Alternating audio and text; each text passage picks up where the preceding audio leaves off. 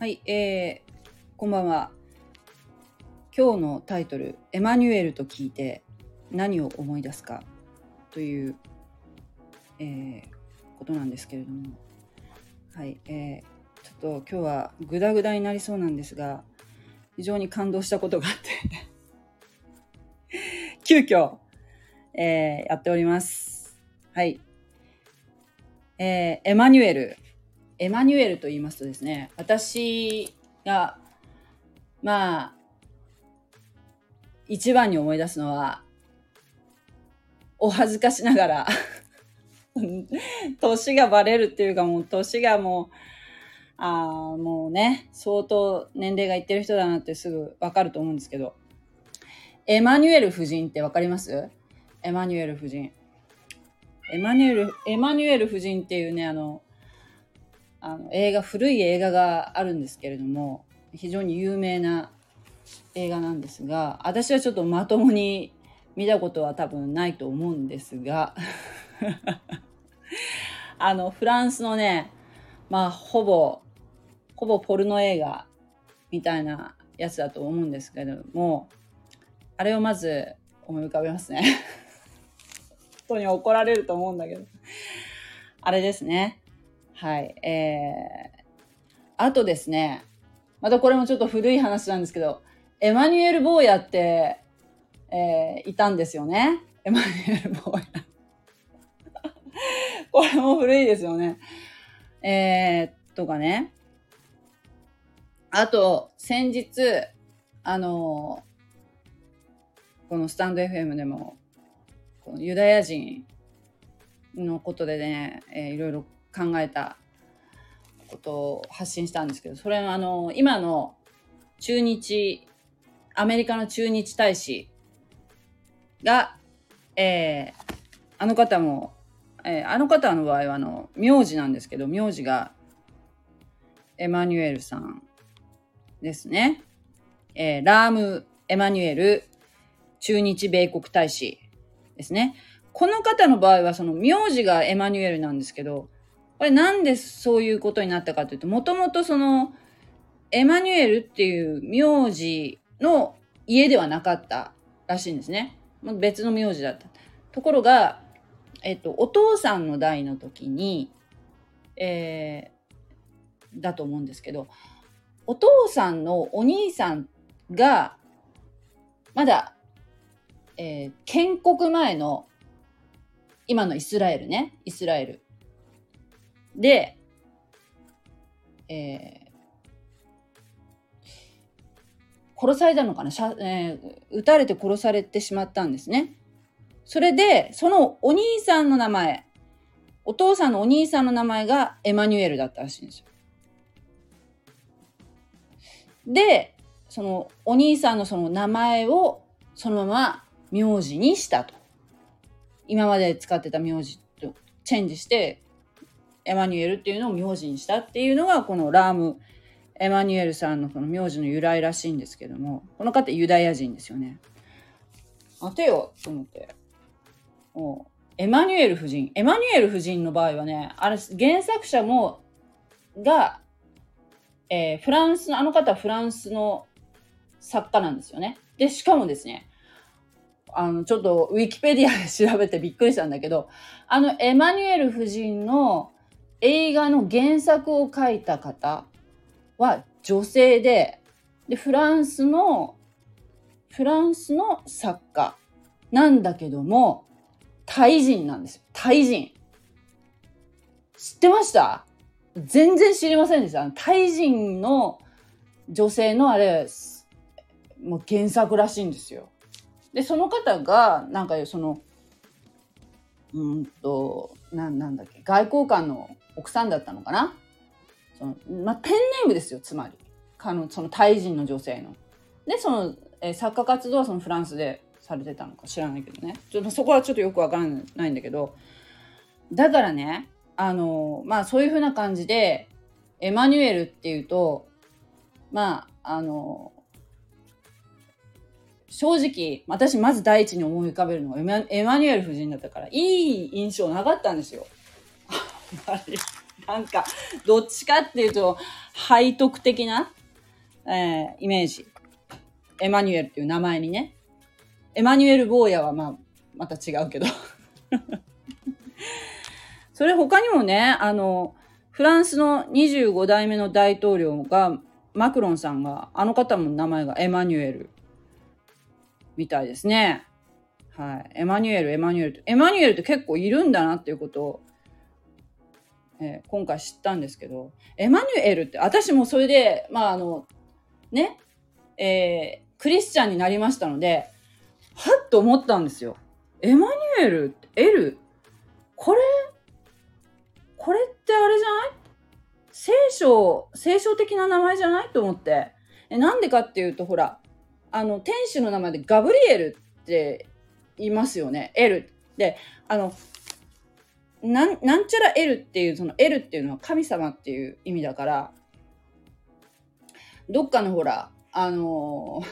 新興 宗教の、あの教祖が、もう亡くなった、死んだ、あの教祖が、自分のことエルカンターレとか言って、自分のこと神だっていうふうに言ってましたけど、この場合、この語尾にこのエルってついてるっていうのは、その、自分のことを神って言ってるわけじゃなくて、神がほにゃららとか、なんかそういうこう、神様のその恵み的な、こう、神様を褒めたたえるような意味合いの、えー、名前になるんじゃないかと思うんですね。だから、これ、エマニュエルってどういう意味なんだろうって、今回調べたんですよ。そしたら エマニュエルっていう名前ね、あの、いいイメージなかったんだけど、こ、これあれだよ。インマヌエルだよっていうことに気づいて、それで、これ、知ってた？クリスチャンの人。私だけ知らなかったのって。インマヌエルですよ。でも私もうめっちゃ驚いて、あの、エマニュエルってもうピンクのイメージしかなかったのに、これ、私間違ってて、完全に認識が間違ってたなと思って。はい。これ、インマヌエルって、インマヌエルっていうのはね、あの、イザヤ書に、あの、メシア予言とされている、あの、箇所でね、イザヤ書のね、7章の、7章のね、14節に、ちょっと新共同訳で読みますけど、えー、それゆえ私の主が、を自らわ、あなたたちに印を与えられる。見よ、乙女が身ごもって男の子を産み、その名をインマヌエルと呼ぶ。っていう、え、箇所があるんですけども、この、ここに、このインマヌエルっていうのが、つまり、神が、神様が共におられる。そういう意味なんですよ。エマニュエルって、あの、だからね、あのね、インマヌエルっていうのはヘブル的な読み方で、えー、ギリシャ、ギリシャ的な、ギリシャ語読み？えー、ギリシャ語系ですると、インマニュエルっていうのが、えー、エマニュエルっていうふうになるらしいんですよ。インマヌエルが由来ですよ。私も、ああ、そういうことかと思って、うん、めっちゃ、あの、びっくりした。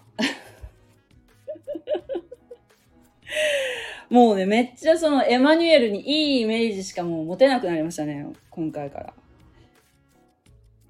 それで、あの、このイザヤ書の、なんかね、もう、あの、あんまりこう、イザヤ書って私詳しくないんですけども、イザヤっていう人がこの、えー、この記しているこの予言ね、見よ乙女が身ごもって男の子を見、その名をインマヌエルと呼ぶっていうのが、えー、を引用してるのがマタイの福音書っていう新約聖書の方ね。イザヤ書はあの旧約聖書だから、このマタイの福音書の、えっ、ー、と、一章の、えー、どこだ？うん、一章の23節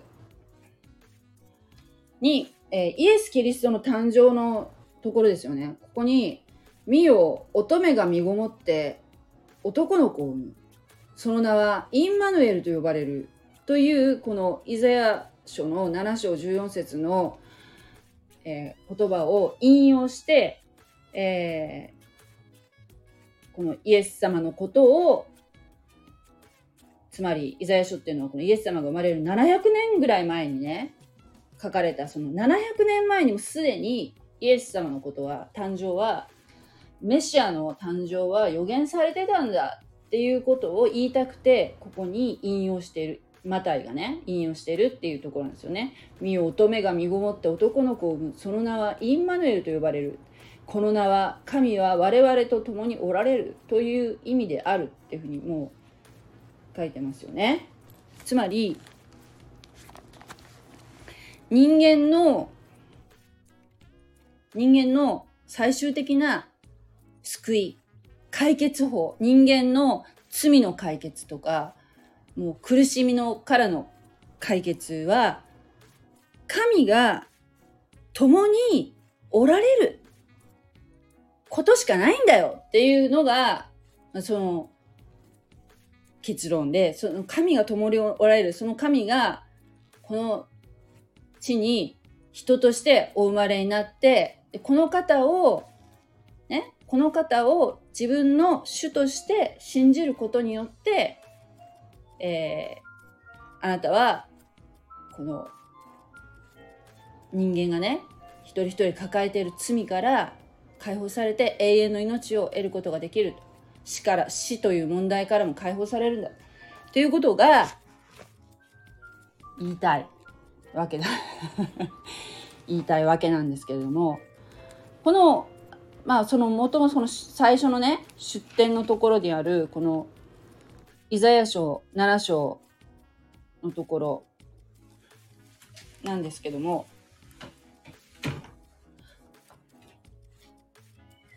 ここではこのイザヤというこの700そのイエス様がお生まれになる700年前の、えー時代の、えー南王国ユダの預言者ですね。イスラエルはあイスラエルの民は北と南に分かれてしまってたんですねもうこの時代はすでにね。そして、えーこのイザヤはこのこのねアハゾーっていう人に南王国ユダで仕えてたんだけどもこのえーっとねアハゾーっていう人はこの方はあどういう人かっていうとね第二列王記の15章と16章に書いてあるんですがあのなんていうの？あまりいい王様じゃ なかったみたいですね。なぜかっていうと本当の誠の神様に、えーを信仰するのではなく、うん、まあもう本当に堕落しててなんかそのつまり異教の神々を、えー信仰してたわけですね。あれもこれもって感じの状況ですよ。あれもこれもっていう感じでね。で、なんと自分の息子をその異教の神々の生贄にしたというね、まあ、とんでもない罪を犯してるわけですね。自分の子供を生贄に捧げますかそういうことをしてたわけですね。えーしかも異教の神々の祭壇をエルサレムのあちこちに作ったということもして、えーまあ大変なことをされた方なんですけどもでその人にイザヤは仕えてたわけですよね。そしてえーっとうんとねこのアハズっていう人はハズ王は、えーなんていうの北王国イスラエルとかえーとなんだっけね、えっとね、えー、サマリア？サマリアの、サマリアの、ちょ、ごめんなさい、ここはぐだぐだになるな。えー、サマリアと、えー、サマリア、アラム、サラマリアとエフライム、南、えっ、ー、と、北王国イスラエルとサマリアが、ここ間違ってたごめんなさいね、が、エルサレムに攻めてくるっていうのを恐れていたんだ。恐れていたが、えー、それに関してですね、えー、神様はあ、そんなことは心配しなくていいよと。そういうことにはならないよと。いうことを、えー、おしイザヤを通しておっしゃったんですね。それは心配しなくていい。で、えー、そして、えっ、とね、なえっ、と、イザヤ書の7章10節にこういうふうに書いてあるんだよね。主はさらにアハズに向かって言われた。主なるあなたの神に印を求めよう。深く黄泉の方に、あるいは高く天の方に。えー、神様を求めなさいっていうふうに、神様自らがですよ。神様を求めなさいっていうふうにアハズに言ってるのにもかかわらず、アハズは言いましたと。12節で。私は求めない。主を試すようなことはしない。というふうに言うわけですね。でも主を試すようなことはしないっていうのは、主を試すようなことはしてはいけないとは確かに、それは聖書に書いてあるけれども、だけど、これは本当に傲慢なことで、えー、彼はえー、神様を求めず神様自身が求めなさいって言ったのに神様のことを求めないで何に頼ったかっていうとアッシリアっていうこの強い国があったわけですねアッシリアっていう。でアッシリアに頼ってしまったわけですね人間に頼ったわけですね。はい。でその結果その結果ですねあのこの北王国イスラエルからがこの南王国ユダこのアハズアハズのことを攻めるっていうことは、えー、アッシリアによって、えー、阻止されたんだけどもだから一時的には一時的には解決したんですよ。アハゾーがそのアッシリアに神ではなくアッシリアという超大国に頼んだっていうことでね、一時的には収まったんだが、その結果ですよ。それによって、その、なんかね、なんていうの？一時的な、うん、解決したと思いきや、それによってがんじがらめになって、ハズ自身が。で、結果、助けてもらったシリアから逆に、このもう、なんていうかな、もうむごい、むごいことをされていくというこう結果になっていったわけですね。うん、で、まあ、その何て言ったらいいんでしょう その中にその、えー、このさっき言ったマタイが引用した「えー、見よ乙女が身ごもって男の子を産みその名をインマヌエルと呼ぶ」っていうその予言がね書いてあるんだけどこれはまあマタイはそのイエス様が来られるっていうことの予言だっていうふうに知ってるんだけどもこのアハズの時代においてはこの予言はねこれ何て言うか難しいんだけど何て言ったらいいか分かんないんだけどアハズの時の出来事に関して言えばですよ本当の解決は神が共におられることだよっていうことをえー、このインマヌエルっていうのは神と神が共におられるっていう意味だからね。ということなんだよっていうことを、ま、言いたかったということなんじゃないかなっていうふうに思うんですね。の乙女が身ごもって男の子をインマヌエルと呼ぶっていうのはこここはえっとねイザヤの奥さんがその男の子を産んでイザヤイザヤとの間にね。で、その、その子が、えっ、と、お父さん、お母さんと言えるようになる前に、ダマスコからその富がサマリアからその戦利品がアッシリア王の前に運び去られるっていういうことですよね。えっ、とそまあそのアハズが脅威に思っていたその北の軍勢っていうのはそのアッシリアによって、えーほえー、まあ攻められてそして、えー、アハズの方までにその危害を及ばないんだよっていうことをイザヤの子供によって示しているんだよそれが神の神による印だよその、うん、まあそうでそのお父さんお母さんとか言える前っていうか、まあ、3歳とかねそのその年になる前にもうその問題は解決するんだよっていうそれを印を与えられたってことなんでしょうね。間違ってたらごめん。ところがもうその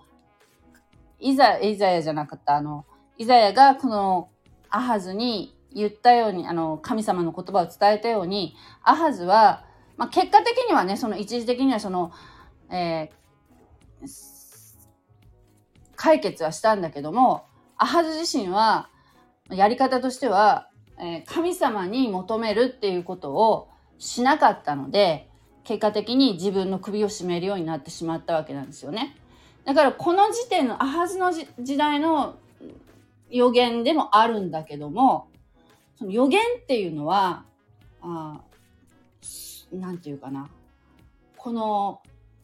重なり合ってて遠くの時代のこととか今の時代のことを言ってたりもするし遠くの時代のことそれこそその、えー、イエス様が誕生するっていう時の時点のことも言ってるしそのアハズの時代のこと解決のことも言ってるし、まあ、いずれにせよその人生のその人生とっていうか、まあ、困難な人間が抱えている困難困難な問題はその神様の、えー、が共におられるっていうこと以外に解決はないっていうことをこの予言は示している言えるんじゃないでしょうか。ということで、はい。難しいね、これ。めっちゃ難しいと思った。私もなんか、なんて言ったらいいかわかんないけど。でもね、エマニュエルが、インマヌエルが語源だってこと それが言いたかっただけなんですけど、本当になんかもう、エマニュエルのイメージが もう180度変わりましたねということで、えー、はい。終わりたいと思います。ありがとうございました。God bless you!